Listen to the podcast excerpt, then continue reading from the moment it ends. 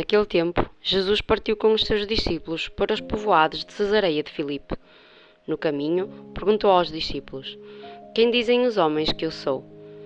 Eles responderam: Alguns dizem que tu és João Batista, outros que és Elias, outros ainda que és um dos profetas.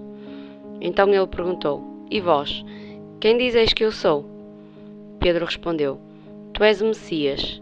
Jesus proibiu-lhe severamente de falar a alguém a seu respeito. Em seguida, começou a ensiná-los, dizendo que o Filho do Homem devia sofrer muito, ser rejeitado pelos anciãos, pelos sumos sacerdotes e doutores da lei. Devia ser morto e ressuscitar depois de três dias.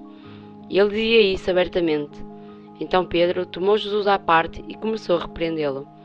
Jesus voltou-se, olhou para os discípulos e repreendeu a Pedro, dizendo: Vai para longe de mim, Satanás. Tu não pensas como Deus, e sim como os homens.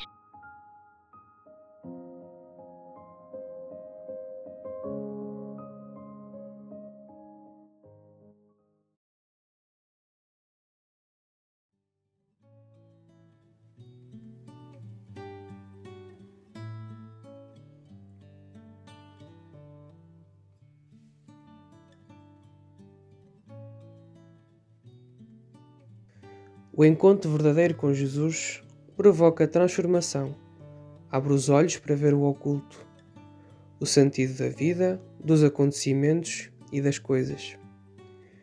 Enche de alegria e remete para caminhos novos. Contudo, nem sempre estamos abertos a seguir o caminho de Deus e o espírito de sacrifício.